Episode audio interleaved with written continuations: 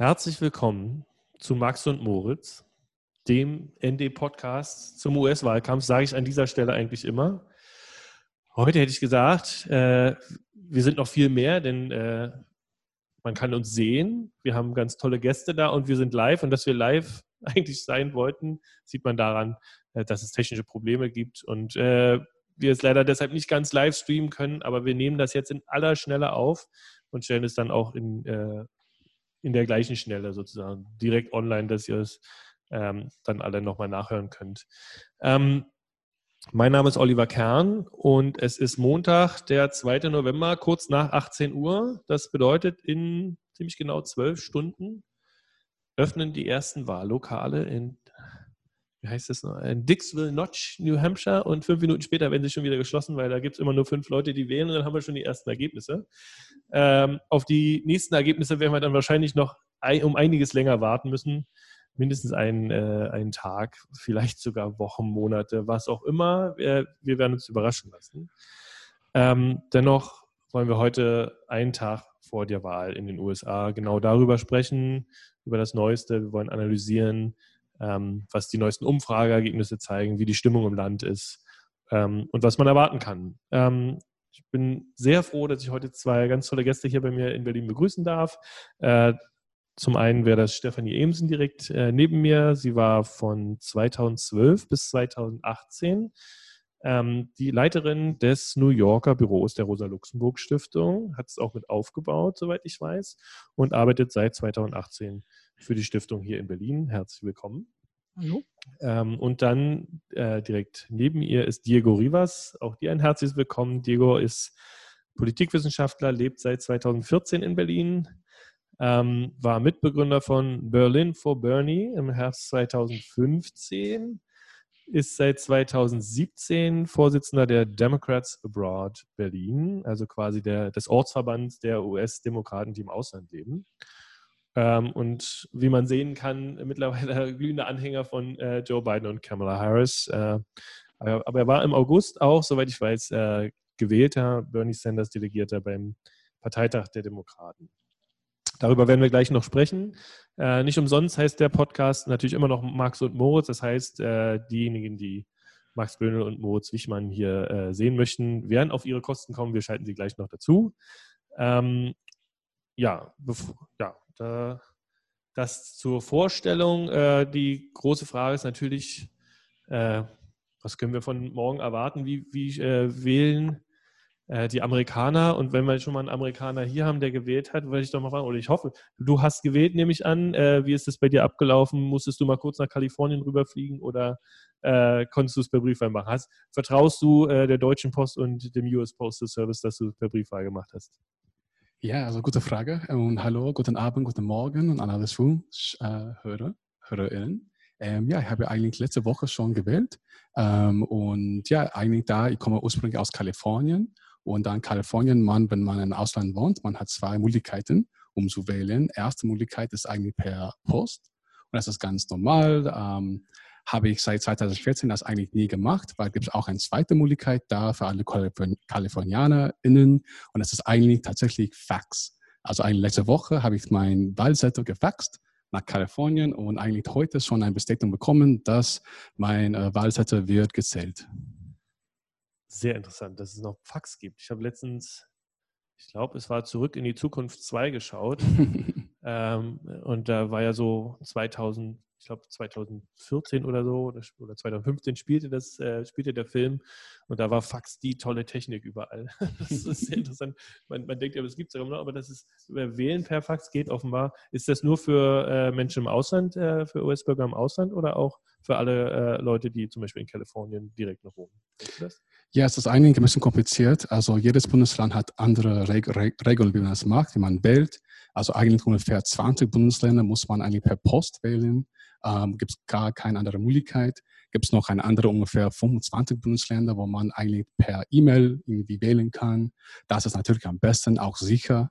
Ähm, und gibt es fünf besondere Bundesländer, unter anderem Kalifornien, liberale, progressive Kalifornien, Zukunft, Silicon, Silicon Valley, wo man kann entweder per Post oder auch per Fax. Und ähm, ja, natürlich per Fax ist Fax sicherer und das habe ich gemacht. Und ähm, es geht, gibt ja nicht nur die Präsidentschaftswahlen jetzt, äh, also Trump oder Biden oder irgendwelche kleinen Kandidaten noch, bei der du abgestimmt hast. Es gibt ja noch unglaublich viele untere, ähm, also das US-Repräsentantenhaus äh, wird gewählt. Ich glaube, in Kalifornien steht diesmal kein Senat, keine Senatswahl an. Richtig. Ja. Ähm, aber es gibt noch viele Ballot Measures, also da geht es um um Steuern, um, um das Wahlrechtssystem, um Affirmative Action und ich habe mal gehört, es geht runter bis zum, bis zum äh, Dogcatcher, äh, wird alles gewählt in den USA. ähm, hast du den, hast du mal mitgezählt, wie viele Kreuze du machen musstest? Wie viel ist das ungefähr?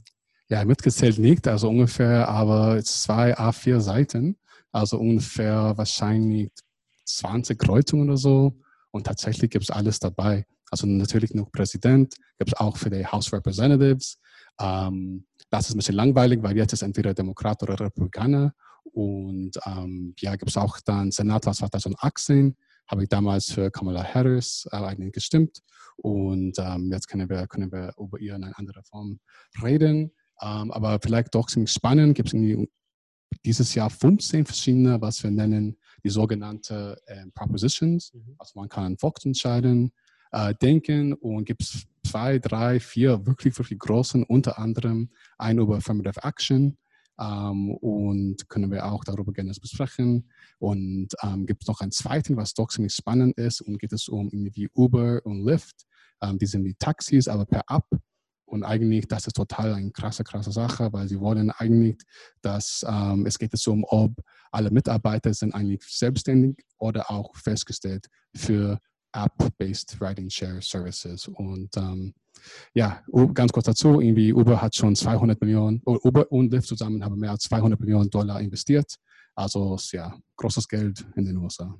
Vor ein paar Jahren galt das noch als großes Geld für einen Präsidentschaftskandidaten und jetzt ist es nur ein, eine Volksabstimmung nur im Bundesstaat Kalifornien, wo 200 Millionen Dollar investiert werden. Das ist schon ziemlich krass. Ja. Ähm, Stephanie, ähm, du warst 2012 selbst vor Ort, als äh, Barack Obama ähm, zum zweiten Mal zum Präsidenten gewählt worden ist. Du warst 2016 vor Ort, als ich nehme mal an, es auch ein Schock für dich war, dass äh, Donald Trump gewählt worden ist. Auch ich war damals vor Ort, hatte es zumindest ich hatte es nicht vorausgesehen. Ähm, wie ist jetzt für dich so das Gefühl? Was, äh, was erwartest du? Was, was unterscheidet ähm, das Gefühl vor dieser Wahl jetzt vor, äh, zu den 2012 äh, und 2016? Ja, die äh, kurze Antwort wäre die nackte Angst, muss man äh, gar nicht mal nur ironisch sagen. Äh, du hast es richtig gesagt, 2012 war die Wiederwahl Barack Obamas, da sind wir gerade ins Land gezogen. Äh, und äh, nicht zu vergessen eben die Wiederwahl des ersten schwarzen Präsidenten, die da ähm, auf der Agenda stand. Und es war ja auch die Frage, ob die Tea Party, die sich da als Reaktion auch auf Obama gegründet hat, ob es denen gelingen würde, diese Wiederwahl zu verhindern. Das ist nicht gelungen. 2016 ähm, dann, äh, wir erinnern uns, Trump, wie er den Trump Tower da diese äh, Rolltreppe, Rolltreppe runterfährt. Wir haben das als Team dann auch mal nachgestellt auf einem Wandertag. Ähm, da runterfährt und wirklich ähm, dieses Arsenal an ganz offen rassistischen Äußerungen abfeuert, äh, auch sehr kruden Äußerungen, teilweise zusammenhanglos, die Mauer, China, Arbeit, wirbelte alles durcheinander und alle waren doch äh, schockiert, aber man muss jetzt in Bezug auf die Medien auch sagen, auch fasziniert. Ähm, Trump ist es gelungen, da auch die Partei ähm, auf seine Seite zu ziehen in gewisser Weise. Am Anfang haben die selber ja auch nicht geglaubt, dass er ihr Kandidat würde und haben auch entsprechend sich sehr krass abgegrenzt. Man kann das manchmal jetzt in Clips sehen, was die alles davor gesagt haben, was er ist, was er auch ist, aber danach hat man das dann nicht mehr so viel gehört. Das war schon äh, sehr beeindruckend und auch wirklich diese ähm, Reaktion der Medien, die alles was er gesagt hat, irgendwie übertragen haben. Also diese Wucht der amerikanischen Medien ist ja sowieso ganz beeindruckend. Ich sage mal, das ist, als würde einen der Fernseher anspringen, wenn man äh, da ist. Und äh, der CBS-CEO hat mal gesagt, also CBS ist ja eines der größten Netzwerke da in den USA, it may not be good for America, but it's damn good for CBS. Also es ist vielleicht nicht gut für Amerika, aber für CBS ist es gut. Ähm, das spiegelt wieder, wie die Medien sich äh, da auch verhalten haben. Äh, es kann ja sein, dass das alles ganz schlimm ist, was er sagt, aber wir senden es trotzdem die ganze Zeit. Ähm, 2020, ich habe gesagt, was unterscheidet es die nackte Angst? Also es ist, äh, wenn man es mit linkem Vokabular ausdrücken wollte, vielleicht so das Motto, ähm, passend alle zusammen gegen den Faschismus. Also die Bedrohung der Demokratie ist ganz deutlich zu spüren die ist auch bis hierhin zu spüren. Also man hat ein ohnehin polarisiertes Land. Also es ist schon immer polarisiert gewesen. Es hat sich unter Trump noch stärker polarisiert und es, wenn es möglich ist, polarisiert es sich stündlich immer mehr. Äh, der Wahlkampf, den Trump da abzieht, ist wie seine Präsidentschaft. Also es ist alles, äh, es wird gelogen, dass sich die Balken biegen, Fakten geleugnet. Äh, Washington Post hat ja immer mal so mitgezählt, die sind schon über 20.000. Ich weiß nicht, ob das überhaupt noch zu dokumentieren ist. Und es haben sich vor allem so Paralleluniversen ausgebildet äh, zwischen den Leuten, die sowas wie Fox News gucken, die also auch ganz offen sich eigentlich verabschiedet haben von der faktischen Berichterstattung und Leuten, die vielleicht CNN gucken. Und es ist sehr also man hat den Eindruck, diese Blasen haben nichts miteinander zu tun und es wird äh, auch die Frage sein, wie man überhaupt wieder an die rankommen möchte. So und ich würde jetzt zum Schluss nur gerne noch eine Brücke schlagen zwischen 2012 und 2020. 2012 erinnern wir uns, war der Gegenkandidat von Barack Obama äh, mit Romney mit Romney erscheint einem ja momentan fast so wie der gute Republikaner, weil er ähm, sich auch offen gegen Trump ausgesprochen hat und sogar gesagt hat, er würde Biden wählen. Wenn man auf 2012 zurückguckt, möchte man sich vielleicht daran erinnern, dass er damals so einen Skandal ausgelöst hat, weil er erwischt wurde, wie er äh, Großspendern gesagt hat, dass 47 Prozent der Bevölkerung würden ja staatliche Leistungen bekommen und die wären sowieso abgeschrieben als republikanische Wähler. Also was man sieht, es war schon schlimm, aber es ist wirklich noch schlimmer geworden. Und es ist ja immer noch die Taktik der Republikaner, vielleicht sogar noch stärker mittlerweile, äh, diese 47 Prozent vielleicht auch so gut es irgendwie geht, am Wählen zu hindern. Äh, da kommen wir sicherlich nachher auch noch äh, darauf zurück. Trotzdem nochmal, wenn du sagst, jetzt ist es die nackte Angst, ähm, auf die Umfrageergebnisse kommen wir gleich nochmal ähm, zu sprechen, aber die sehen ja zurzeit recht gut aus für Joe Biden. Er führt national mit einem recht gesunden Vorsprung. Er führt in fast allen ähm, umkämpften Swing States, wenn auch knapper. Hätte es diesen Schock 2016 und die Fehler in, den, in manchen Umfragen nicht gegeben, hättest du jetzt auch so, so eine Angst oder rechnest, bist du eine derjenigen, die da einfach damit rechnen, dass, äh, wie mein Bruder letztens sagte, äh, die Umfragen sind sowieso wieder falsch?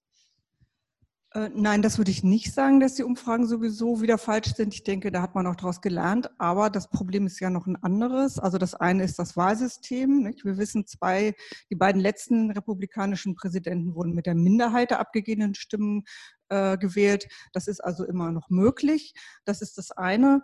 Äh, und das andere ist eben Trump selber, der sich ja offensichtlich von, davon verabschiedet hat, äh, einem legitimen demokratischen Wahlprozess äh, sich zu unterwerfen. Da kommen wir vielleicht auch noch zu. Und das ist im Grunde das, was auch anders ist als 2016. Das hatten wir so noch nicht. Würde mal die Gelegenheit nutzen, wenn es geht, den Moritz Wichmann jetzt dazu zu schalten. Ähm, Moritz, kannst du uns hören? Ja, ich kann euch hören. Hi. Ähm, du bist ja, ich würde sagen, schlechthin der Datenjournalist hier beim ND.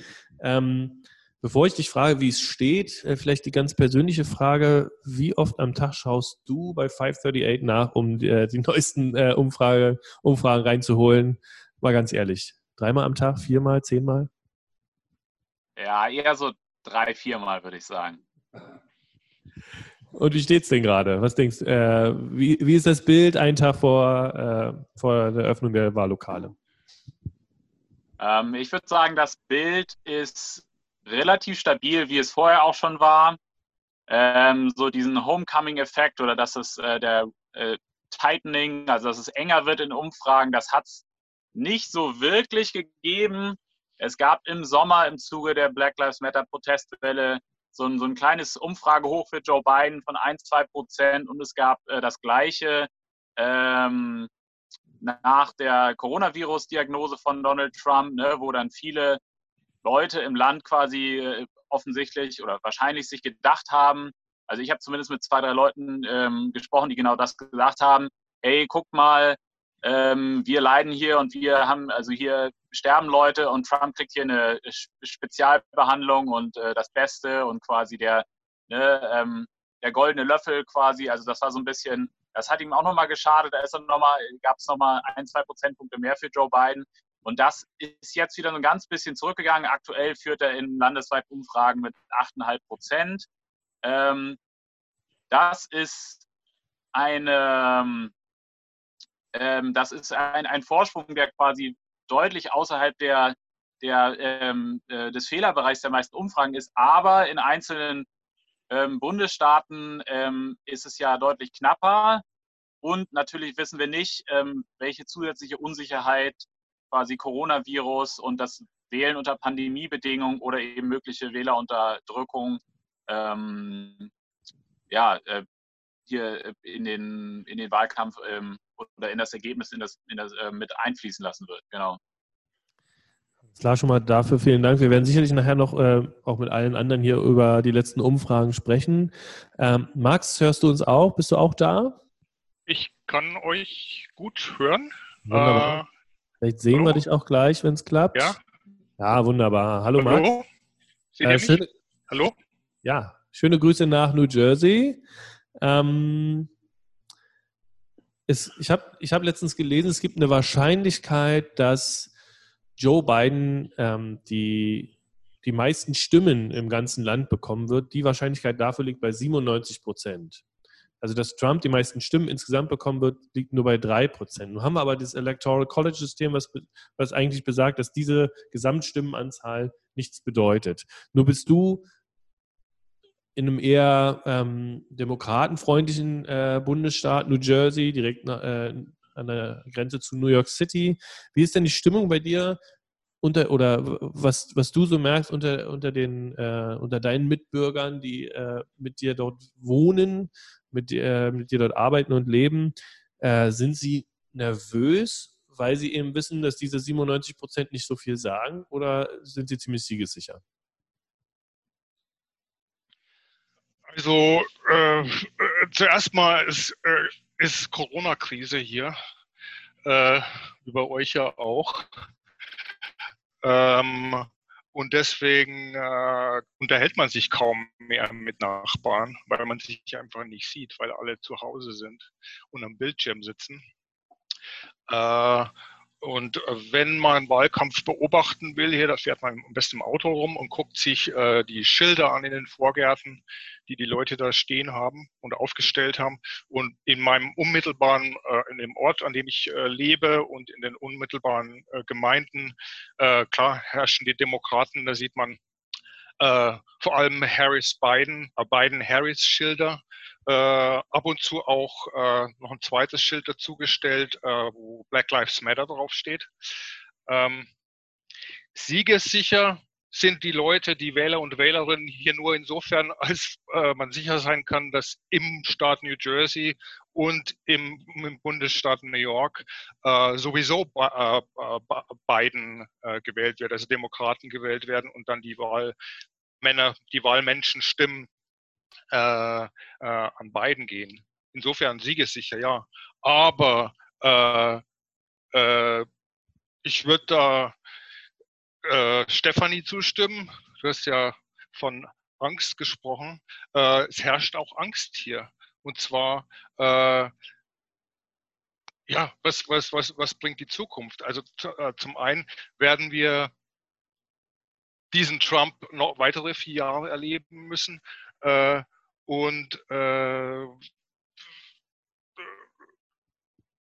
beziehungsweise es ist völlig unsicher, ob, äh, das hat Moritz ja auch schon gesagt, es ist unsicher, ob äh, Biden sich dann wirklich auch äh, äh durchsetzen kann und, und die Demokraten. Äh, Anekdote oder Anekdote, eine, eine schlimme Geschichte, äh, nebenbei nur, äh, der Trumpismus der ja eigentlich abwesend war hier immer schon in New Jersey, beziehungsweise in einem Ort, in dem ich wohne.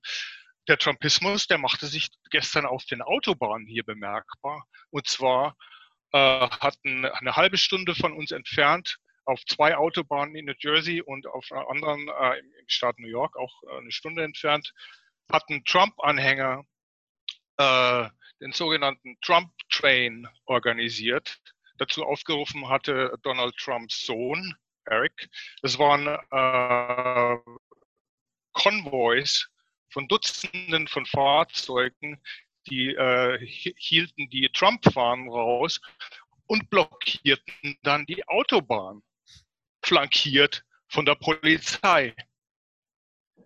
Also ähm, das ist natürlich äh, nicht, nur von, nicht nur von der Optik her. Das hat mich schon ein bisschen erinnert, so was ich gesehen habe äh, wenn da irgendwelche bewaffneten Milizen auf, äh, auf hinten, hinten drauf auf irgendwelchen Trucks durch die Gegend fahren. Also ich meine, bewaffnet waren diese Leute nicht.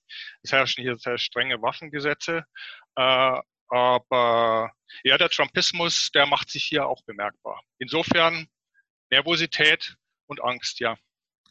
Apropos Trumpismus, da würde ich gleich bei dir bleiben. Ähm, die letzten vier Jahre waren ja geprägt durch Skandale am laufenden Band, ständig eigentlich nur Konfrontation, Nepotismus, Autoritarismus. Du hast von den ganzen Lügen gesprochen.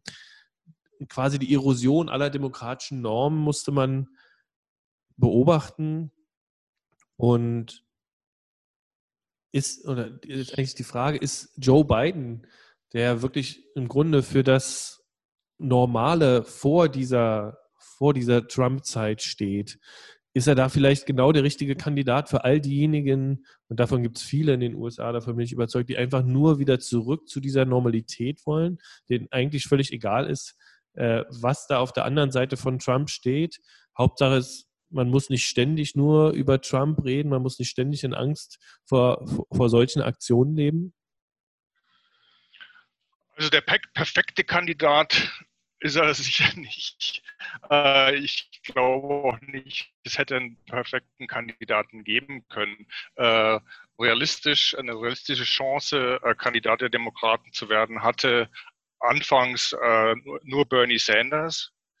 Ähm, äh, und angenommen, Bernie Sanders wäre der Kandidat der Demokratischen Partei geworden, ähm, dann glaube ich, hätte sich der zentristische Teil der Demokraten, repräsentiert jetzt durch Biden, sehr schwer getan, sich hinter Bernie Sanders und den progressiven Teil der Demokraten zu stellen. ich glaube, es wäre einer demokratischen. Der, der Moritz hat da gerade die Hand gehoben. Ja. Ich glaube, der will da einsprechen. Ich kann auch später. Red mal erstmal weiter, Max. Ähm, ja, also ich glaube, also äh, ein, Bernie Sanders hätte äh, im Wahlkampf nicht viel anders machen können, als Joe Biden das machte, nämlich sich zurückziehen. Wieder Stichwort Corona-Krise. Äh, äh, und dann hier und dort ein Video raushauen und nur und, und am Schluss halt dann äh, ein paar äh, Wahlkampfveranstaltungen zu machen, die dann vor allem fürs Fernsehen sind und, und, und für YouTube. Äh, also wegen, wegen Corona halt.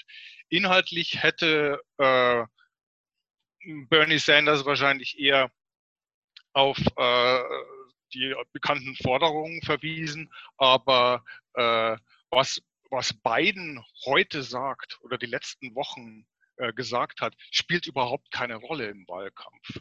Es ist ein Anti-Trump, ein Anti-Trump-Bündnis, das die äh, Demokraten hergestellt äh, haben. Äh, äh, und dieses Anti-Trump-Bündnis der Demokratischen Partei wird angeführt von äh, den Zentristen der Partei um, um Joe Biden und der progressive Teil um äh, Bernie Sanders, Elizabeth Warren, äh, spielt die zweite Geige und unterstützt Biden natürlich auch. Äh, also äh, insofern würde ich sagen, ich bin, ich bin, ich stelle mal die These in den Raum oder ein Gefühl in den Raum. Ich habe das Gefühl, ähm, dass Biden angesichts der Verhältnisse und um so ein breites Anti-Trump-Bündnis zu schaffen, der bessere Kandidat war, als Sanders gewesen wäre. Jetzt Moritz. Jetzt Moritz. Ich würde mal, würd mal ein bisschen gegenhalten. Ähm, ich würde sagen, um vielleicht das, was Stephanie gerade gesagt hat, aufzugreifen. Ähm, also wir haben auf jeden Fall ganz klar gerade Demokratische Volksfront, also alle zusammen gegen Trump.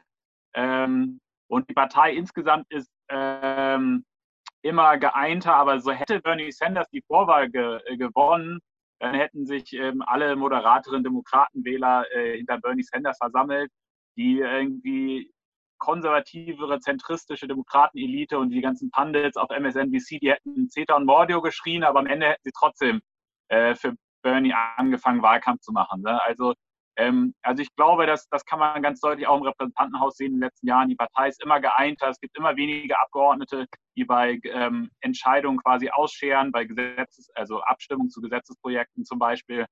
Ähm, genau, also da, ich würde sagen, dass äh, Joe Biden sich jetzt durchgesetzt hat, das hat ganz, ganz banal einfach nur damit zu tun, ähm, dass viele Demokratenwähler ähm, sehr ähm, angstgetrieben waren in der Vorwahl und quasi für die vermeintlich sichere Variante äh, gestimmt haben. Im Zweifelsfall, wenn Bernie Sanders sich durchgesetzt hätte, hätte er genauso gut ähm, Wahlkampf machen können, genauso gut die Leute mobilisieren. Das Land ist so, so polarisiert. Ähm, genau, und natürlich kann man auch das linke Argument machen, dass, ähm, aber darum geht es jetzt nicht, ne, dass vielleicht Bernie Sanders andere Leute noch erreicht hätte.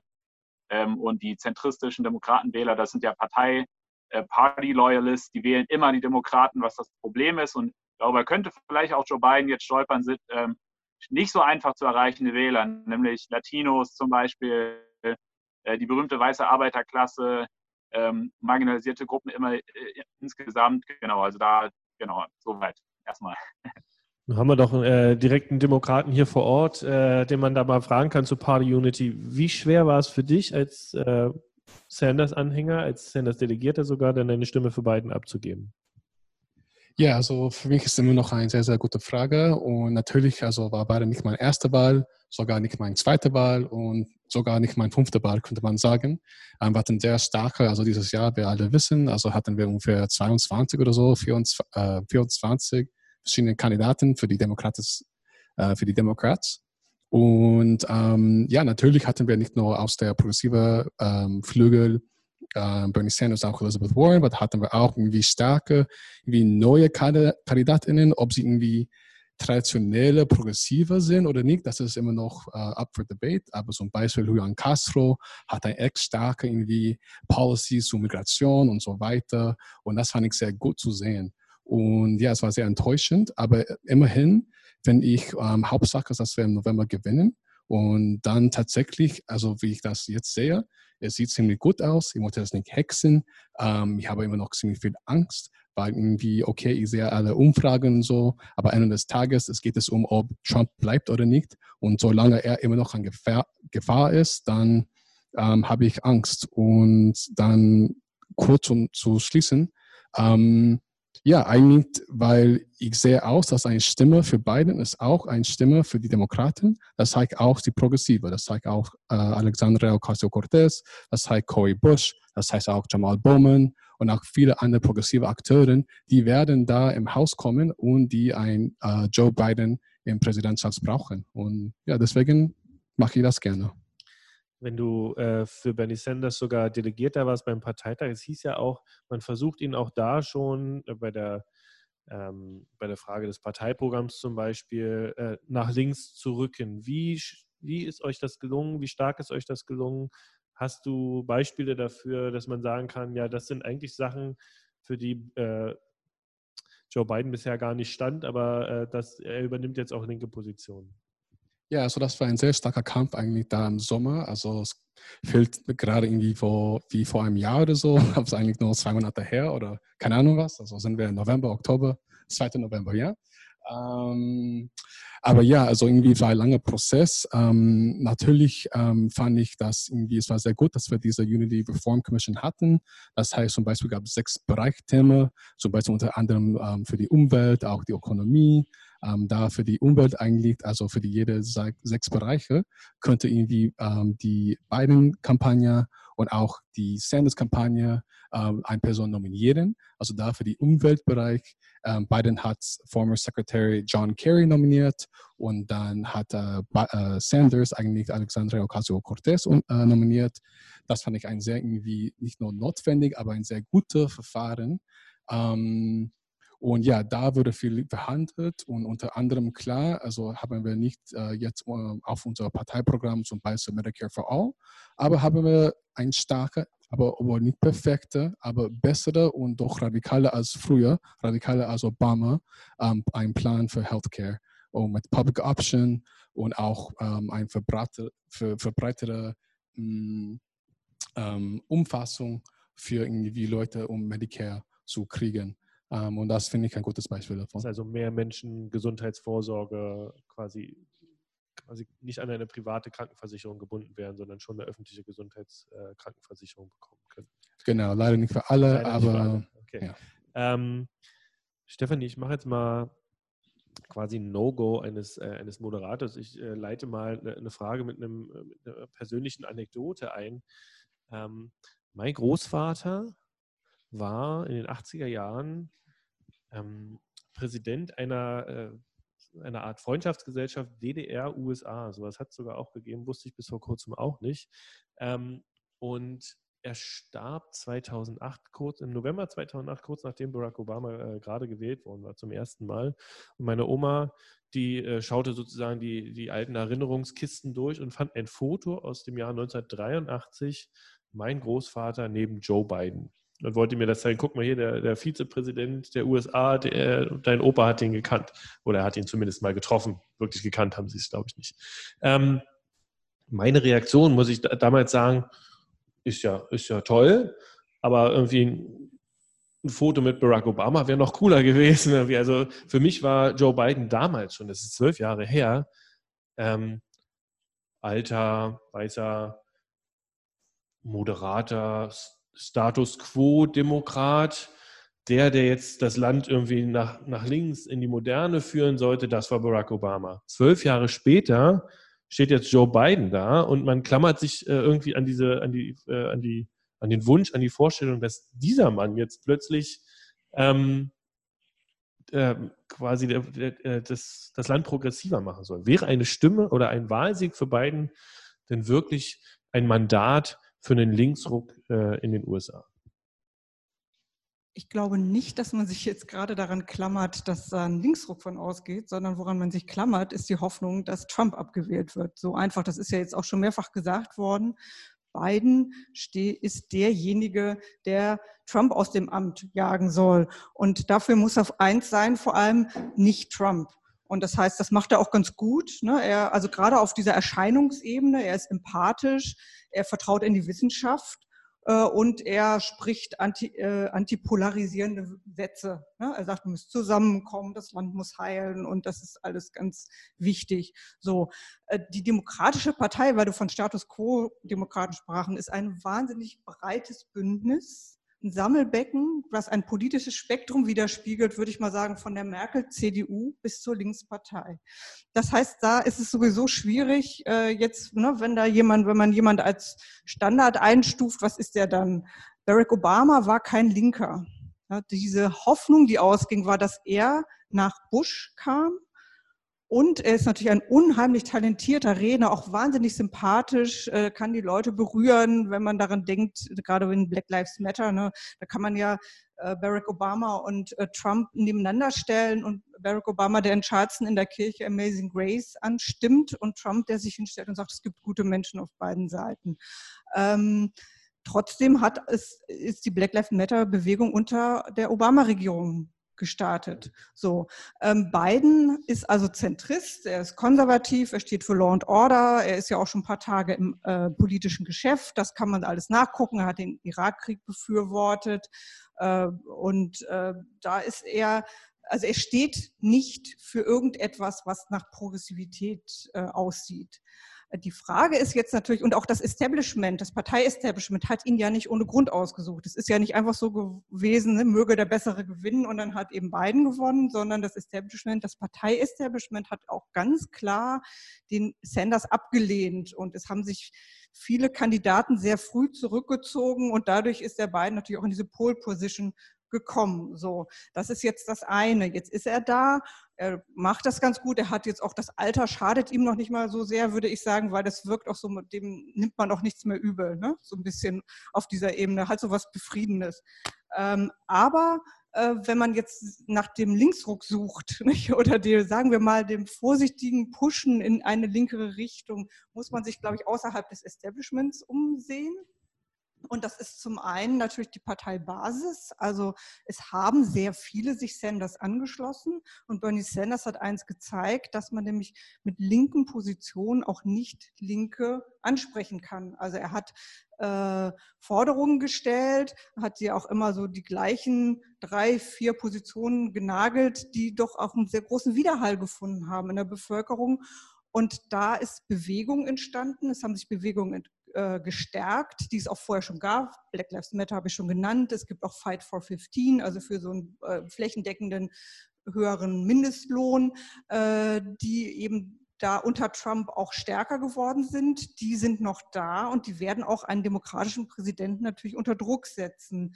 Äh, das ist, äh, und das andere, was ich noch zum Schluss sagen würde, ist die Pandemiebekämpfung. Also Biden hat ja noch nicht so richtig viel gesagt, was er machen würde. Er hat gesagt, er glaubt den Wissenschaftlern und man sollte Masken tragen. Ne? Das würde er durchsetzen. Aber äh, die Krise, der Corona-Pandemie wird ja, verweist ja auf eine Krise auch des Sozialsystems der USA, also Gesundheitssystem, äh, Arbeitslosenversicherung, ne, diese äh, Dinge, äh, Bildungssystem auch. Es macht natürlich einen Unterschied, ob man Semester aussetzen muss, wenn die Studiengebühren im fünfstelligen Bereich sind oder ob das, wenn das wie hier ein paar hundert Euro sind. Also da wird dann die Frage sein, ob nicht diese äußeren Bedingungen und die Bewegungen, die sich auch äh, durch die Politisierung unter Trump gebildet haben oder die gestärkt worden sind, ob die das nicht sind, die auch einen Zentristen wie Biden dazu zwingen, sich mit äh, progressiveren Modellen, Politikmodellen auseinanderzusetzen. Würdest du denn sagen, dass wenn Biden jetzt wirklich gewinnen sollte und das mit äh, viel mehr Wählern äh, ganz offensichtlich als Hillary Clinton sie bekommen hat. Danach sieht ja viel aus. Dass es also nicht nur diese Anti-Trump äh, Stimmung ist, von der wir hier schon so gesprochen haben, sondern auch eben, dass es viele seit dem Beginn, finde ich schon, äh, der Amtszeit von Trump, viele junge Menschen, nicht nur junge Menschen, aber überhaupt viele Menschen nicht mehr nur gesagt haben, sie interessieren sich für Politik, sondern gefragt haben, wie können wir uns ein, einmischen, wie können wir uns, äh, wie können wir aktiv werden und dass das jetzt sozusagen auch die Demokraten nach vorne bringt. Äh, bringen kann. Ne? Also, wir wollen da immer vorsichtig yes. sein, aber es ist richtig, äh, man, also diese Politisierung, wir haben am Tag nach der Inauguration von Trump eine der größten Demonstrationen gesehen, die das Land je hatte, mit dem Women's March, am Tag nach der Inauguration.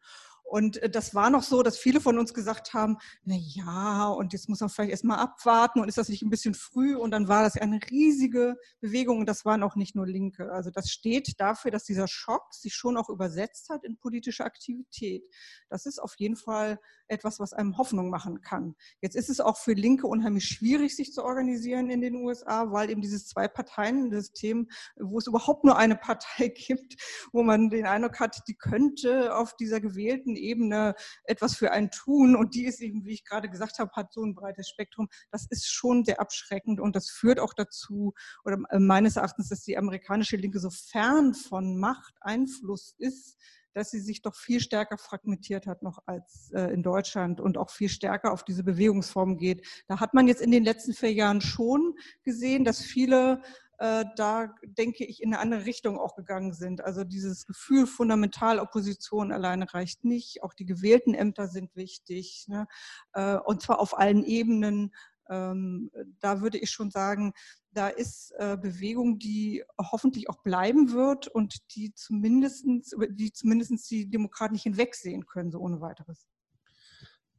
Ihr seid ganz toll mit Stichwort geben für die nächsten Fragen, als ob ihr die immer schon kennt. Ähm, Moritz, äh, hier wurde gerade Women's March angesprochen. Ich würde dich gerne noch mal was fragen zu den Umfragen. Was mir auffällt, ist, äh, oder Biden schafft es ja auf ganz vielen Ebenen, bei ganz vielen verschiedenen Bevölkerungsschichten ähm, an der Kernwählerschaft oder an der Wählerschaft von Trump hier und da was abzuknabbern. Und mir fallen da, äh, mir fällt da immer wieder der Gender Gap auf, also dass viel, viel mehr Frauen äh, als Männer Biden wählen würden. Ähm, was ist für dich da äh, quasi die, die wichtigste Schicht, äh, wo dieses, ich, ich nenne es jetzt mal Abknabbern sozusagen gerade passiert? Sind es die Frauen, sind es die Senioren, die, die, die sogenannten Independents?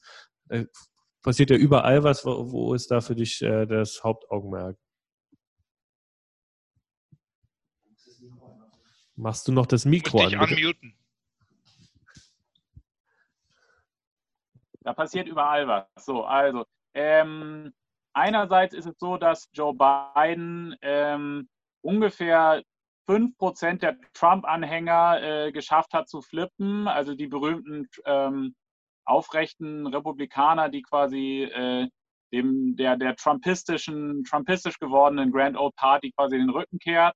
Die zweite Sache ist, ähm, dass lasst, äh, lasst Großpapa, lasst, lasst den Opa sterben in der Corona-Pandemie ist offenbar nicht so gut angekommen ähm, als Wahlkampfmotto und ähm, Donald Trump hat deutlich ähm, an Unterstützung verloren bei Senioren äh, und auch bei weißen Senioren. Also in der Vergangenheit haben die immer mehrheitlich ähm, den Republikaner ähm, Präsidentschaftskandidaten gewählt und das wird jetzt, äh, wenn die Umfragen richtig sind, nicht der Fall sein. Ähm, genau, dann ähm, und dann drittens natürlich der Gender Gap, der war schon immer äh, größer. Das ist ja auch in Deutschland so. Also wenn in Deutschland nur Frauen wählen würden, dann hätten wir eine Mitte-Links-Regierung in Deutschland. Ne? Ähm, und genau, und die vierte Gruppe würde ich sagen, da zeigen jetzt schon die Early Voting-Daten, ähm, dass die deutlich äh, mobilisiert wurde und deutlich in größerem Maße abstimmt und vermutlich auch noch in größerem ähm, ähm, Umfang, also prozentmäßig für äh, Joe Biden stimmen wird, sind äh, junge ähm, Amerikaner, ja, unter 30 Jahren. Also berühmten Gen Z bzw. Millennials. Die ja normalerweise eher für die Demokraten abstimmen, richtig?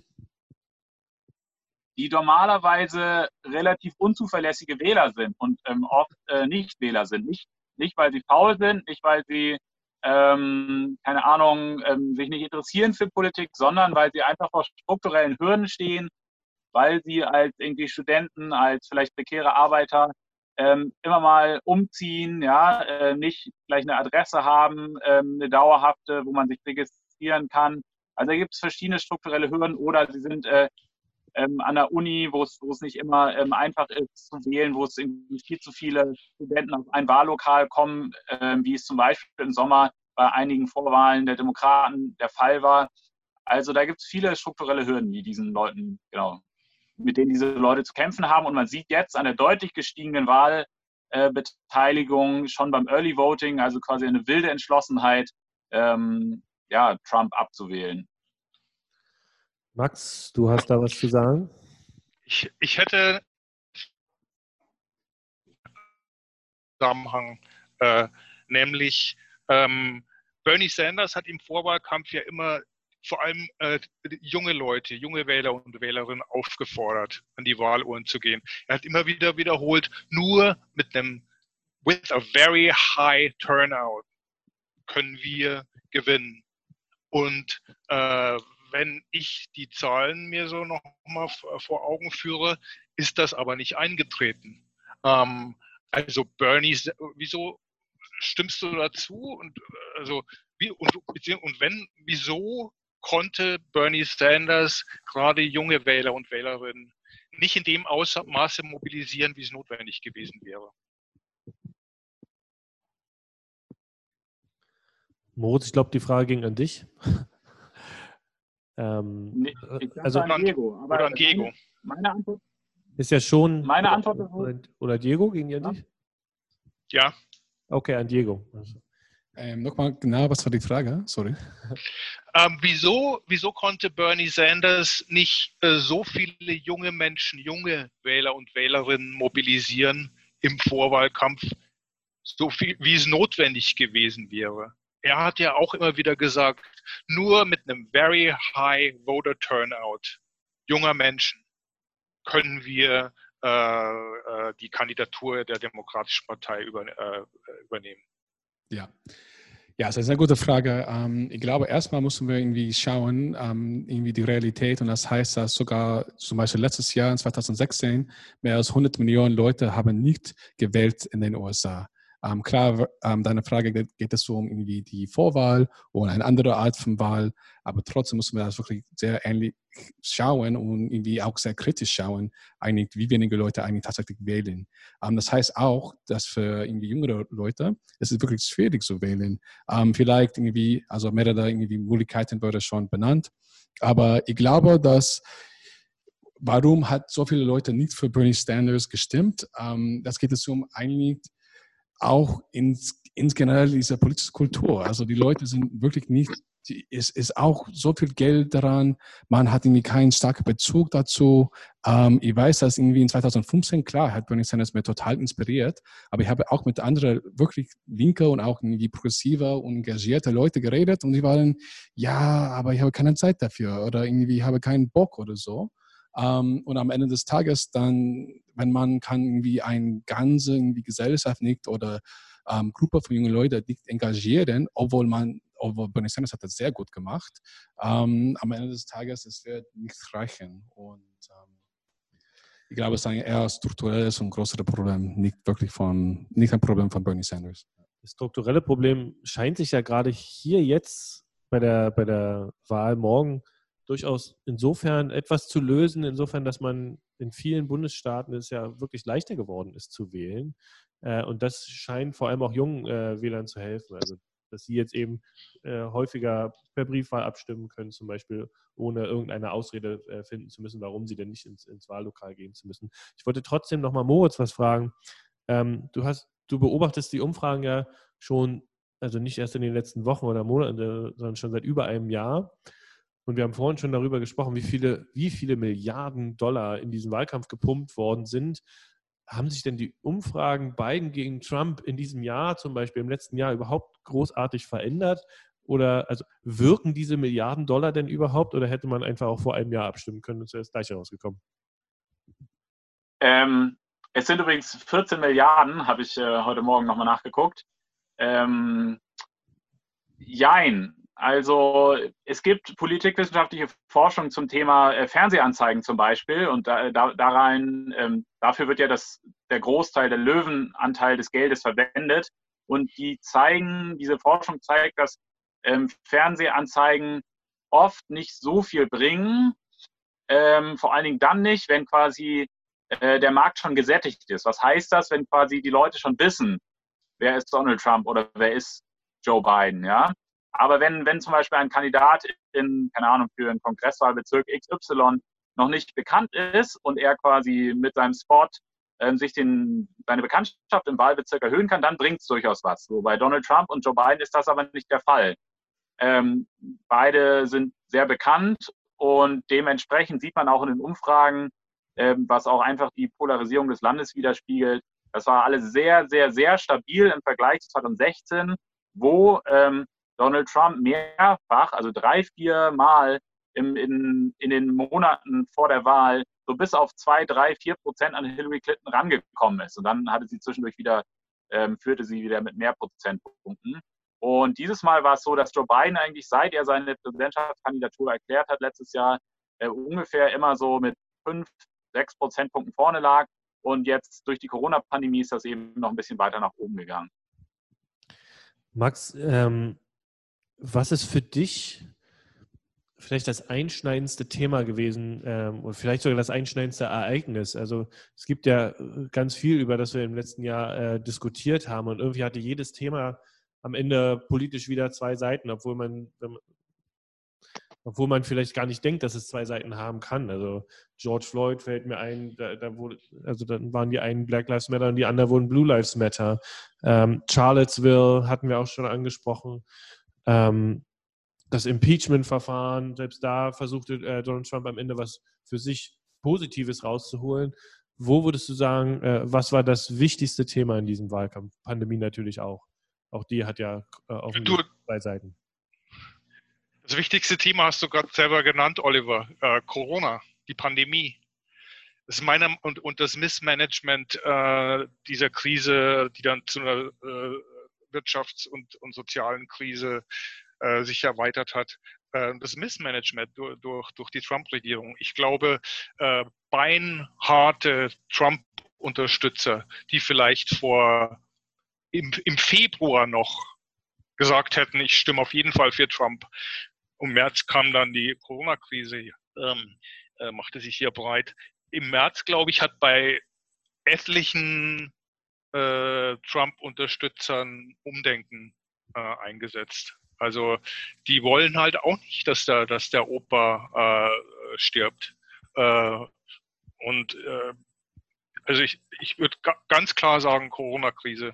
Heißt aber auf, das heißt aber auf der anderen Seite auch, hätte sich, hätte sich Trump hier viel besser verhalten, hätte er die Pandemie unter Kontrolle bekommen, wäre er heute der Favorit? Nein. Moritz. ich übergebe an dich, Moritz. Nee, du kannst ja ruhig sagen. Also, aber ich würde sagen, nein, ganz einfach, ganz kurz. Diego, ja. was sagst du dazu? Ähm, ich sehe ein bisschen anders, ehrlich gesagt. Auf jeden Fall vielleicht kein starker Ja, ähm, aber ich sehe, dass wirklich die Leute sind, also mit, mit denen ich rede und so, die sind wirklich, ähm, es immer geht um Pandemie, Pandemie, Pandemie.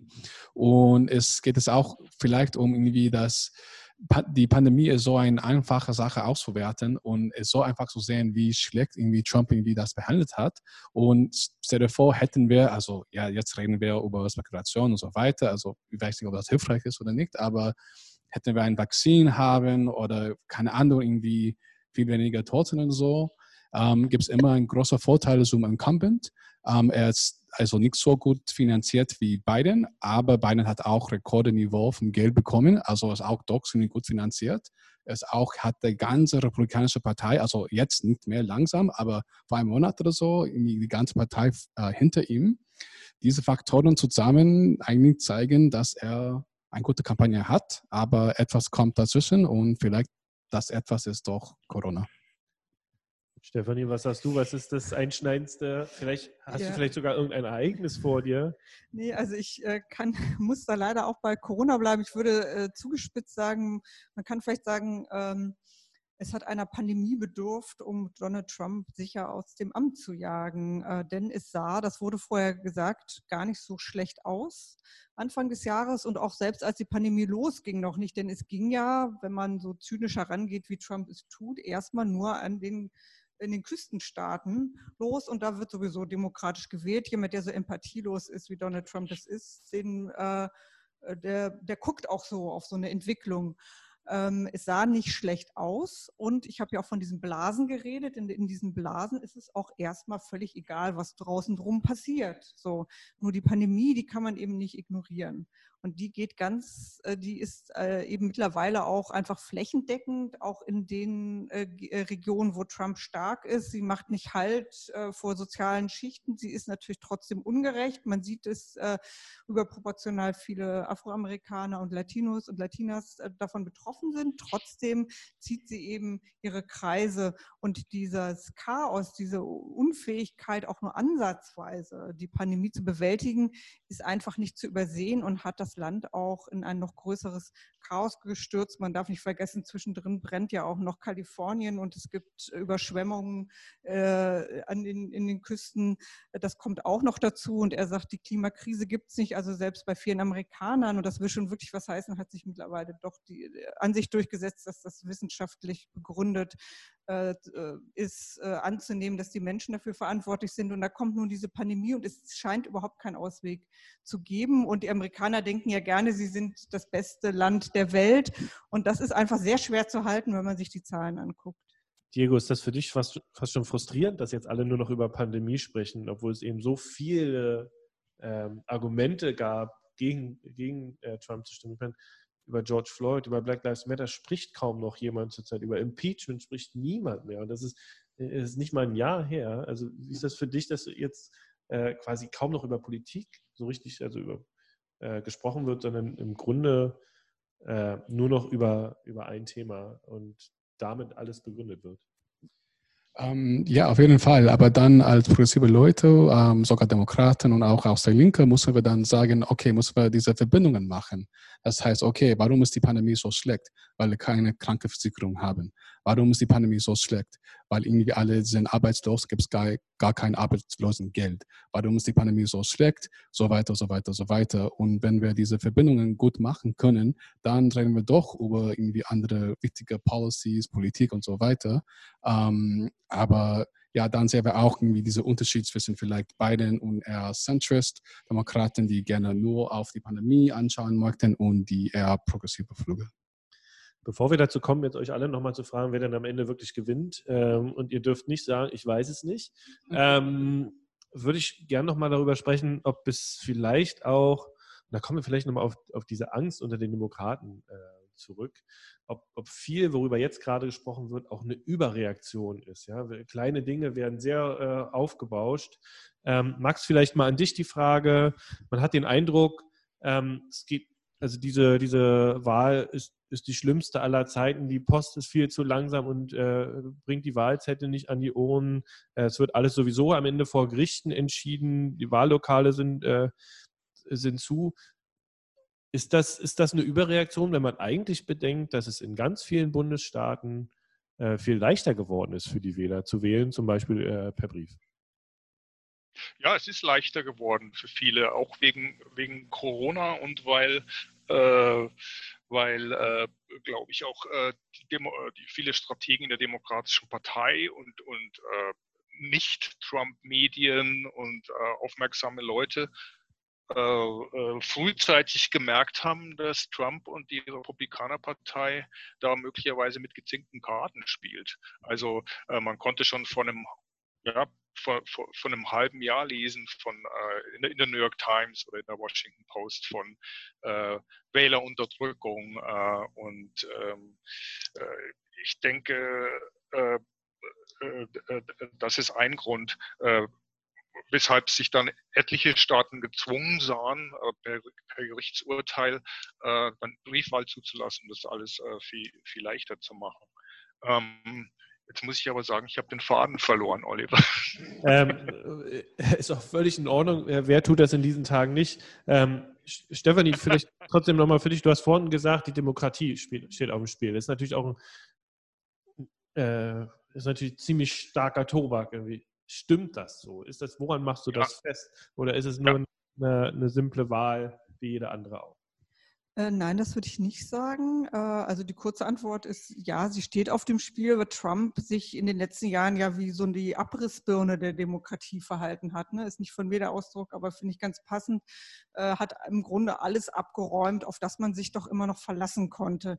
Wenn man es ein bisschen ausholen möchte, muss man dazu sagen, dass die USA auch noch nie so eine ganz lupenreine Demokratie waren. Also es gibt einfach Grundzüge im äh, amerikanischen Wahlsystem, die äh, zumindest problematisch sind, sage ich jetzt mal aus demokratischer Sicht. Also ich habe es schon gesagt, die beiden letzten Präsidenten wurden mit der Minderheit der Stimmen gewählt. Das geht. Es ist eben sehr stark, äh, die, Republik also die Republikaner haben in den letzten Jahren schon sehr stark mit dem Mittel der Wählerunterdrückung, der Wählereinschüchterung oder des Verunmöglichens von Wählen gearbeitet. Und das ist natürlich harter Tobak an sich. Und das ist jetzt der Bodensatz, auf dem Trump gewachsen ist. Der ist ja nicht aus dem Nichts gekommen. Also man kann sagen, er ist so der Tipping Point, ne, der, der Tropfen, der das Fass zum Überlaufen bringt, ein sehr großer Tropfen, aber das Fass war auch schon sehr voll. Und äh, das beste Beispiel dafür, warum das wirklich eine andere Qualität hat, ist, dass wir es noch nicht äh, gesehen haben, dass ein Präsident sich hinstellt und nicht vorher sich äh, zu der Aussage hinreißen lässt, er würde das Ergebnis auf jeden Fall anerkennen und das ohne wirklich ersichtbaren Grund. Also, dass er diese ganzen Prozesse in Frage stellt und er ist ja schließlich der Präsident dieses Landes, er ist ja nicht der Außenseiter, der jetzt kommt, ist schon wirklich frappierend und er sagt es wirklich nicht. Er sagt, erst mal gucken, wie es ausgeht, dann sage ich, ob ich anerkenne. Das ist so, als würde man sagen, Kopf, ich gewinne, Zahl, du verlierst. Also er ähm, trichtert auch zunehmend seiner Basis ein, wenn ich nicht gewinne wenn das Ergebnis anders aussieht, dann kann es nur gefälscht sein. Und da ist natürlich wirklich ein Punkt überschritten. Und wir wissen eben auch einfach nicht, deswegen steigt ja auch die Nervosität, was dann eigentlich passiert. So, das äh, da gibt Spekulationen, man rechnet rum, man überlegt, was hat der Supreme Court in der Vergangenheit gemacht, aber wirklich wissen tut man es nicht. Und das ist natürlich schon, äh, finde ich, ein sehr äh, beängstigender Zustand.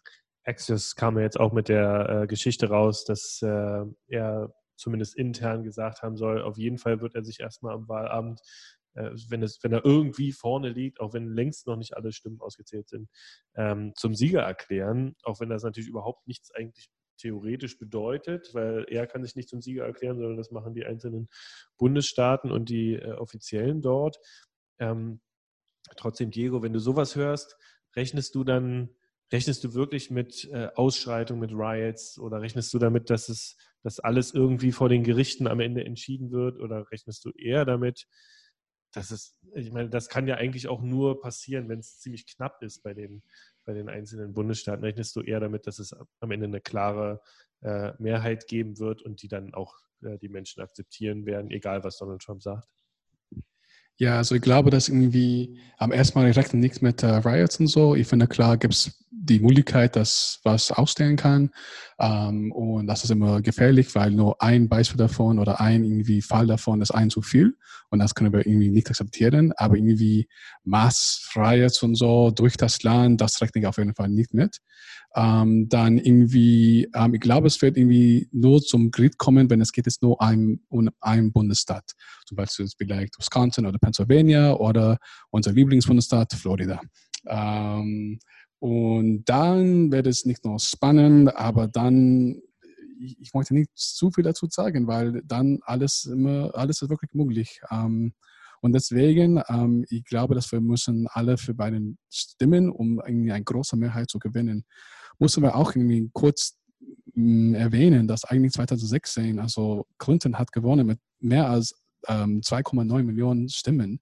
Und das ist eine riesige Nummer. Muss man auch wirklich kurz erwähnen, dass bis heute Trump hat nicht äh, ähm, anerkannt, dass er die Mehrheit, die Popular Vote verlieren, verloren hat. Also wenn wir irgendwie über, ob er das akzeptieren wird oder nicht, die Antwort ist auch doch ziemlich klar, das wird nicht akzeptieren. Hat 2016 sogar nicht, noch nicht akzeptiert. Ähm, ja. Ähm, Moritz, äh, du, äh, du agierst viel mit Zahlen. Jetzt will ich mal noch ein paar Zahlen nennen, die ich heute noch mal äh, nachrecherchiert habe. Bei Michael McDonald, den du wahrscheinlich auch gut kennst, äh, der äh, Politikprofessor an der University of Florida, der wird zurzeit sehr viel beachtet, weil er die ganzen Zahlen der Brief- und Frühwähler zusammenträgt äh, dieser Tage. Ähm, da sind mittlerweile, man hat wahrscheinlich jetzt knapp die, oder vielleicht schafft man noch die 100 Millionen Marke, die quasi vor dem eigentlichen Wahltag, äh, dass die Leute sich äh, da schon abgestimmt haben. Äh, er rechnet jetzt hoch, dass es am Ende 160 Millionen Wähler werden. Das was äh, 15 Millionen, wenn nicht mehr, mehr wären als 2016, wäre eine Wahlbeteiligung von 67 Prozent auch äh, in Rekordnähe. Ähm, es gibt sogar schon Bundesstaaten wie Hawaii, 111 Prozent jetzt schon abgestimmt vom Gesamtvolumen äh, vor vier Jahren. Also selbst mit äh, den Leuten, die am Wahltag gewählt haben. Ich nenne mal noch ein paar Swing States. Texas hat auch schon 108, da haben jetzt schon mehr abgestimmt ähm, als vor vier Jahren insgesamt. Montana bei 99 Prozent, North Carolina 95, Georgia 94, Nevada 91 und so weiter. Also auch viele Swing States, wo offenbar sehr viele Leute schon früh gewählt haben. Und trotzdem kann man noch, also viele sagen natürlich, ja, die Demokraten wählen, äh, wählen früh und die Republikaner wählen dann am, äh, am Election Day und man, man, darf da nichts hochrechnen, tun wir jetzt hier auch nicht. Ähm, trotzdem vielleicht nochmal eine Frage zu den, ähm, ähm, zu den Fehlern, die da eben auch passieren können. Also vor vier Jahren gab es ja offenbar den Fehler einiger Demoskopen, die gesagt oder die auch selbst dann später zugegeben haben, wir haben nicht genug nach Bildung gefragt und deshalb die Weißen mit geringer Bildung unterrepräsentiert äh, in unseren Umfragen. Den Fehler machen sie jetzt natürlich nicht mehr. Jedenfalls die Guten machen ihn nicht mehr.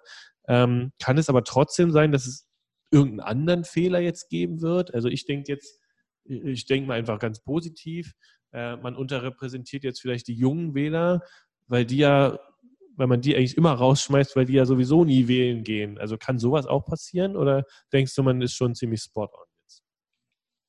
Absolut, natürlich kann das passieren. Also Umfragefehler gibt es immer. Ne? Also zwei, drei Prozent mindestens, teilweise sogar bis fünf Prozent. Also 3% ungefähr im National Popular Vote ist so der, der Durchschnitt über viele Jahre hinweg. Ähm, und 2012 zum Beispiel ähm, haben die Umfragen Barack Obama ähm, leicht unterschätzt. Ja? Also das kann passieren. Es muss auch nicht immer durch die Bank in, in, in allen Bundesstaaten gleich sein. Ja, es gibt zum Beispiel so Hinweise darauf, dass vermutlich, dass vielleicht ähm, die Demokraten in Texas ähm, und vielleicht auch in Arizona unterschätzt werden und vielleicht äh, Trump doch ein bisschen besser abschneidet in Pennsylvania, also dem wichtigsten Battleground State äh, dieses Jahr. Schauen wir mal, ähm, wo ich jetzt gerade bin. Genau, aber das, also das weiß man nicht. Und das Wichtigste ist natürlich, ähm, dass der Turnout quasi, den die äh, Umfrageforscher ja auch berechnen müssten, also die Wahlbeteiligung, dass der halt dieses Mal wegen ähm, Coronavirus ähm, noch größeren Unsicherheiten unterworfen ist. Aber äh, da haben die Demokraten tatsächlich zumindest in der Form einen Vorteil ist, nämlich dass ähm, man rechnet damit, dass am Ende ähm, ungefähr fast 75 Prozent der Demokratenwähler schon vor dem Wahltag abgestimmt haben. Ja, das heißt, ähm, die Joe Biden-Kampagne kann sich jetzt darauf äh, konzentrieren, quasi die, die Low Propensity Voters, also die Leute, die eher nicht so oft wählen gehen, vielleicht Nichtwähler, äh, junge Menschen, Latinos, schwarze Männer zum Beispiel, ist immer so eine Anführungszeichen Problemgruppe, ja, ähm, wo, wo es quasi viel Desillusionierung mit dem gesamten Politikprozess gibt und wo quasi Leute sagen so, ja, es ändert sich eh nichts, ich gehe nicht wählen. Und da kann man sich jetzt darauf konzentrieren, ähm, diese Leute noch zu versuchen, an die Urnen zu bringen. Und genau das macht die beiden Kampagne jetzt auch. Ja? Also äh, Kamala Harris ist heute ähm, im Osten in Pennsylvania unterwegs, ähm, Joe Biden heute Abend nochmal in Pittsburgh. Das heißt, man versucht quasi nochmal auf den letzten Metern die Basis ähm, und vor allen Dingen die Wähler an der Basis, die nicht eh schon sehr loyale Wähler sind, nochmal ähm, quasi zum Stimmen, zur Stimmabgabe zu bewegen. Max? Äh, Nochmal kurz zurück zu den Umfragen und vielleicht zur Frage, wie Umfragen zustande kommen. Ähm, also wie es zu den Zahlen kommt, äh, das muss nicht äh, äh, an den, an den Umfrageergebnissen oder wie die Umfragen, die Daten zusammengerechnet werden, liegen, dass da Fehler entstehen, entstehen können, schon allein schon äh, wer wie gefragt wird. Die, äh, das Problem hat Michael Moore, der Filmemacher Michael Moore, erst vor ein paar Tagen in einem Interview aufgeworfen. Er meinte, überschätzt, übersch, ähm, äh, äh unterschätzt nicht, äh, wie potenzielle Trump-Wähler auf Umfrage, auf Anrufe, auf äh, äh, Antworten. Wenn es da heißt, ich bin vom Umfrageinstitution so, äh, Sie sind doch Republikaner, werden Sie Trump wählen oder nicht, dann meinte äh, Michael Moore, dieser Mensch hat zuallererstes im Kopf, oh, das ist der Deep State, der will da was von mir.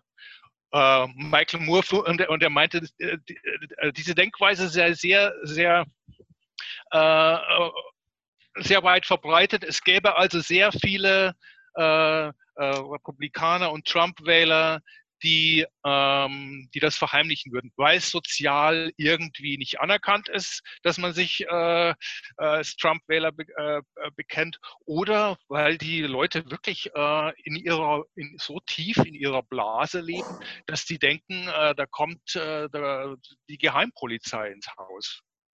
Moritz, ich habe schon gesehen, dass du den, äh, den Kopf ein bisschen geschüttelt hast. Wenn ich eine Trump-Rally nur am Fernseher sehe, kommt es mir nicht so vor, als ob es den Leuten irgendwie peinlich wäre, äh, zu zeigen, dass sie, dass sie äh, für Trump sind.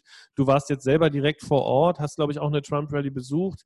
Ähm, bist du, zweifelst du oder, oder ja, zweifelst du an dieser Theorie des sogenannten Shy Trump-Voters? Ja, ähm, also da gibt es mehrere Untersuchungen dazu, sowohl von irgendwie Universitäten als auch ähm, von Umfragefirmen selber. Ähm, das Phänomen ist sehr marginal. Wenn überhaupt, dann ist es eher quasi, ist es eher ähm, dort so zum Beispiel in liberalen Kontexten, ja, also zum Beispiel jemand lebt in New York City, ist eigentlich Republikaner ähm, und traut sich aber vielleicht in seinem Freundeskreis nicht, äh, das zu sagen, dass er für Trump, dass er Trump wählen wird. Aber äh, die meisten Trump-Anhänger, nein, nicht die meisten, fast alle sind einfach überhaupt nicht shy über ihre Unterstützung für Donald Trump. Die sind sogar sehr enthusiastisch. Ähm, also ich glaube, das ist irgendwie so ein journalistischer Mythos, äh, der aufgebaut wurde und immer leider noch immer uns noch erhalten bleibt. Ähm, was 2016 passiert ist, ist ganz banal. Es gab einen Umfragefehler in einigen wenigen Swing States. Es gab eine Last-Minute-Bewegung unter unentschlossenen Wählern ähm, zu Donald Trump hin. Und es ähm, war so, dass ähm, die, die Wähler, die quasi beide Kandidaten nicht mögen, in letzter Minute sich äh, mehrheitlich für Trump entschieden haben. Das können Umfragen nicht immer messen, wenn quasi auf den letzten zwei, drei Tagen noch äh, Leute sich umentschieden. Es gab auch viel mehr unentschlossene Menschen damals. Ähm, genau, also das ist ganz viel banaler die Gründe dafür, dass äh, ähm, ähm, das passiert ist, was 2016 passiert ist. Ähm, genau. Du bist ja nicht ganz umsonst in, äh, in Pennsylvania gerade. Viele sprechen von Pennsylvania, von dem Tipping Point State. Auf was achtest du denn in der Wahl nach ganz besonders, wenn, wenn die ersten Zahlen reinkommen? Ist es Pennsylvania oder es, sind es sogar andere Bundesstaaten, die, äh, die du gerade besonders äh, im Blick haben wirst? Nee, Pennsylvania ähm, werde ich nicht besonders darauf achten, weil wir vermutlich ähm, Pennsylvania noch gar kein Ergebnis in der Wahlnacht kriegen. Weil ähm, Pennsylvania einer von, das letzte Mal, als ich nachgeguckt habe, waren es, glaube ich, elf Staaten, ist, wo ähm, die Briefwahlstimmen erst am Tag selber, am Wahltag selber ähm, ausgezählt werden dürfen. Weil das dieses Mal wegen der Pandemie so viele sind, ähm, wird das vermutlich eine ganze Weile dauern. Am Wahlabend selber die wichtigste, die zwei wichtigsten Staaten eigentlich, ähm, vor allen Dingen zu Beginn der, der Wahlnacht sind Florida und North Carolina. Florida ist ein Must-Win-State äh, für Trump.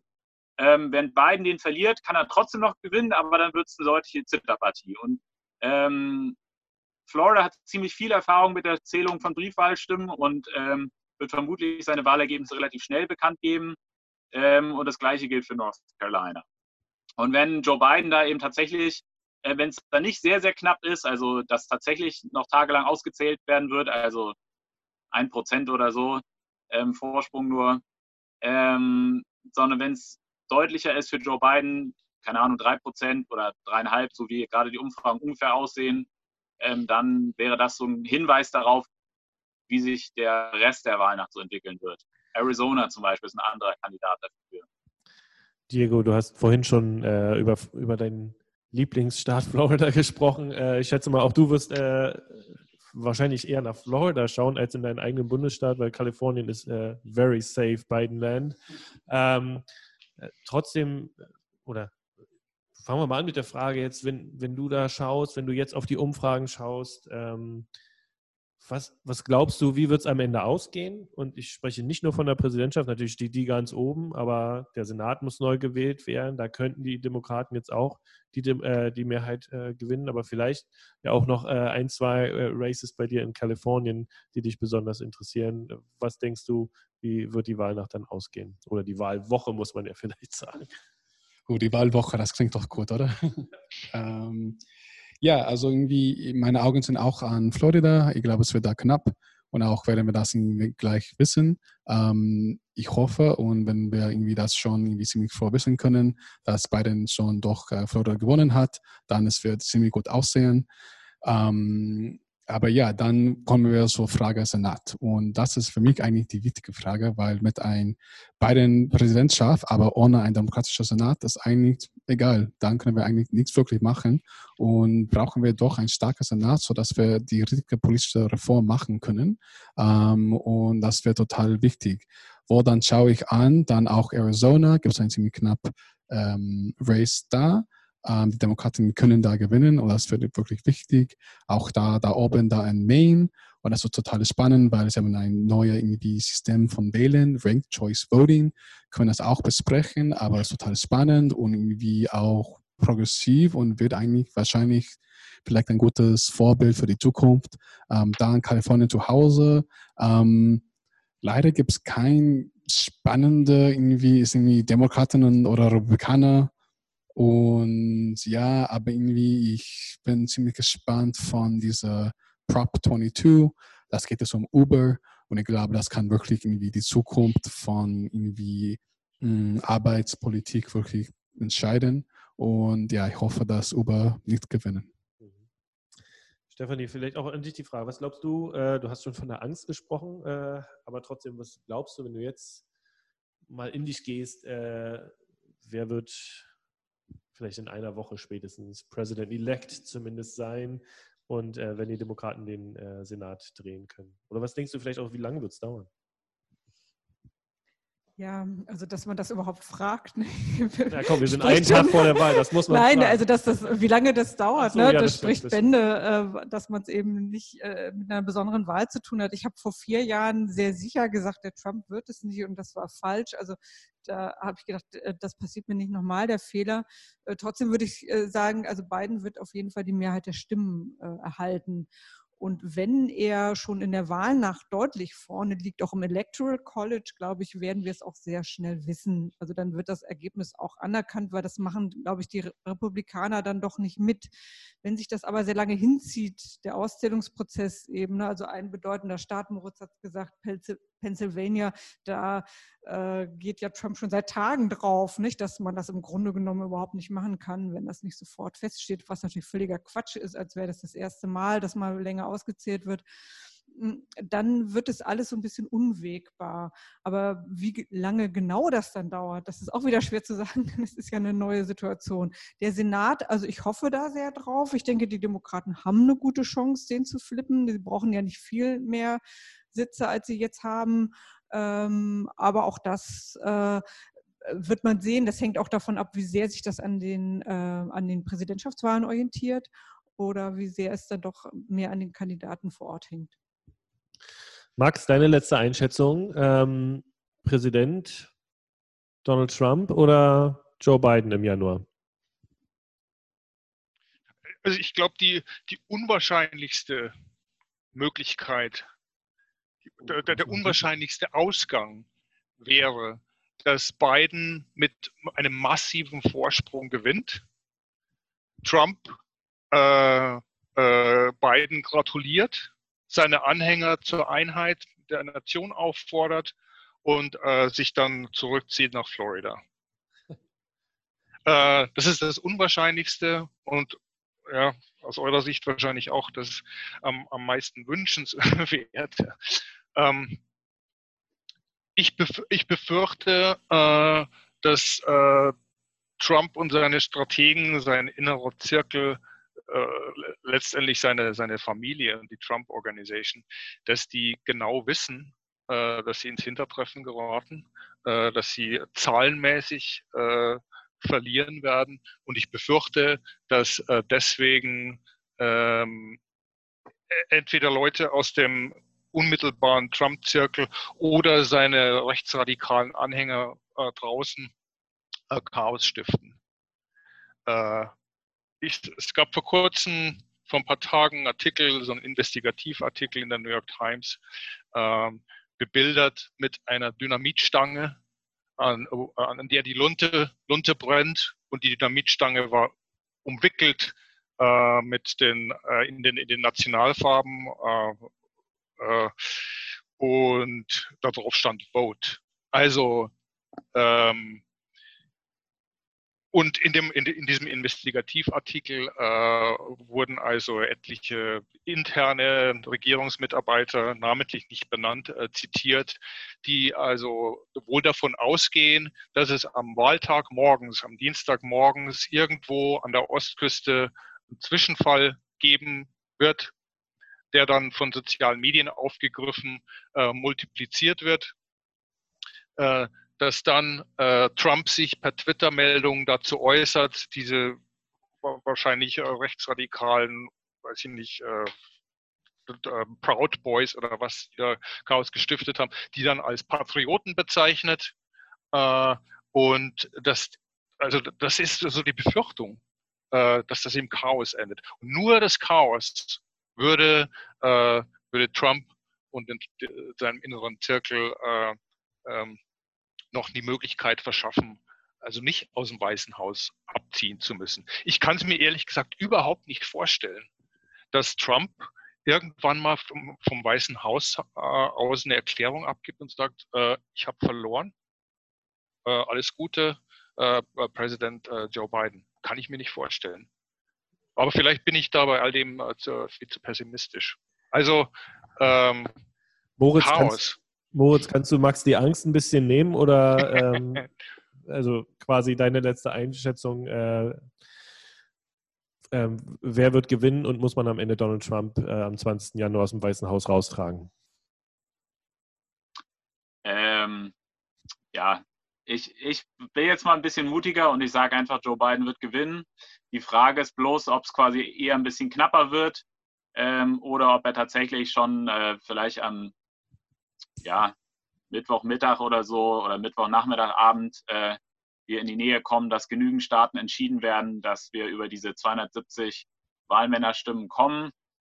Ähm, aktuelle Modelle sagen ja so grob 330 bis 350 äh, Wahlmännerstimmen für ihn voraus. Ähm, es gibt also, er hat viele Pfade, um diese 270 Wahlmännerstimmen zu erreichen. Ähm, genau. Nochmal zu Diego. Ähm, ich gucke auch ähm, in der Wahlnacht ähm, auf ähm, die Repräsentantenhauswahlen. Ähm, da und vor allen Dingen da insbesondere was progressive Demokraten machen. Ähm, in ungefähr 48, ganz genau sogar 48 Wahlkreisen treten Progressive an, die von progressiven Organisationen wie Justice Democrats, Sunrise Movement, Our Revolution oder so unterstützt werden. Und mehrere haben gute Wahlchancen. Auch ähm, Georgette Gomez in California äh, 53rd District. Und die tritt gegen eine eher ähm, zentristische Demokratin an. Ähm, und ja, schauen wir mal. Ähm, also das, äh, in Kalifornien gibt es ein ähm, All-Party-Primary, also in diesem Wahlkreis zwei Demokraten gegeneinander. Genau, also es gibt so ungefähr zehn Progressive, die quasi gute Wahlchancen haben ähm, und die vielleicht dann den linken Flügel der Demokraten im, im Repräsentantenhaus verstärken könnten. Und was Joe Biden macht oder nicht macht, ähm, der Präsident selber hat ja vor allen Dingen in der Außenpolitik viel Handlungsmacht und sonst ist er quasi angewiesen auf den Kongress. Ja, also das wird ganz stark davon abhängen, ähm, wie progressive Demokraten im Kongress agieren, ob sie leicht noch gestärkt werden ähm, durch, durch Mandatszugewinne, ob soziale Bewegungen Druck machen von außen auf Joe Biden und auf die Demokraten selber. Ja, also der, der Handlungsdruck ähm, wird sehr groß sein. Ähm, die Pandemie ist immer noch da, die Klimakrise ist immer noch da. Ähm, die, die Kosten für die Krankenversicherung werden vermutlich aufgrund der Pandemie äh, nächstes Jahr deutlich steigen. Also der Reformdruck wird groß sein da. Ähm, ich glaube nicht, dass sollten die Demokraten gewinnen, es so ein Siegestaumel geben wird ähm, oder so ein Fandom, wie es bei Barack Obama äh, der Fall war in den ersten ein, zwei Jahren. Ähm, also Joe Biden wird da sofort unter Druck gesetzt werden. Und im Senat, genau, im Senat ist es auch so, natürlich, so wie Diego gesagt hat, ähm, die Biden-Präsidentschaft äh, wird nicht, Biden wird nicht viel machen können oder die Demokraten äh, insgesamt, wenn die Demokraten nicht eine Mehrheit im Senat äh, kriegen. Also das ist natürlich total wichtig, da zu gucken, ob in North Carolina, in Arizona, in Maine und vielleicht sogar in Georgia und im Iowa, in mehreren Staaten gibt es die Möglichkeit, dass die Demokraten diese vier Senatssitze gewinnen können, ähm, die sie brauchen, um eine Mehrheit im Senat zu kriegen.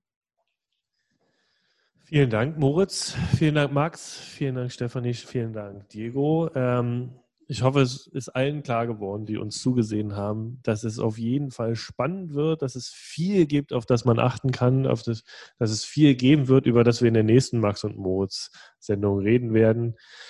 Und bleibt mir nur nochmal mich zu entschuldigen, dass der Livestream nicht ganz geklappt hat, aber jetzt können Sie ja alles, äh, konnten Sie ja alles nachsehen und nachhören. Vielen Dank, dass ihr da wart. Äh, ich hoffe, wir sehen uns bald wieder und dann in etwas weniger angstvoller Stimmung. Vielen Dank fürs Zuhören. Äh, das war Max und Moritz. Wiedersehen.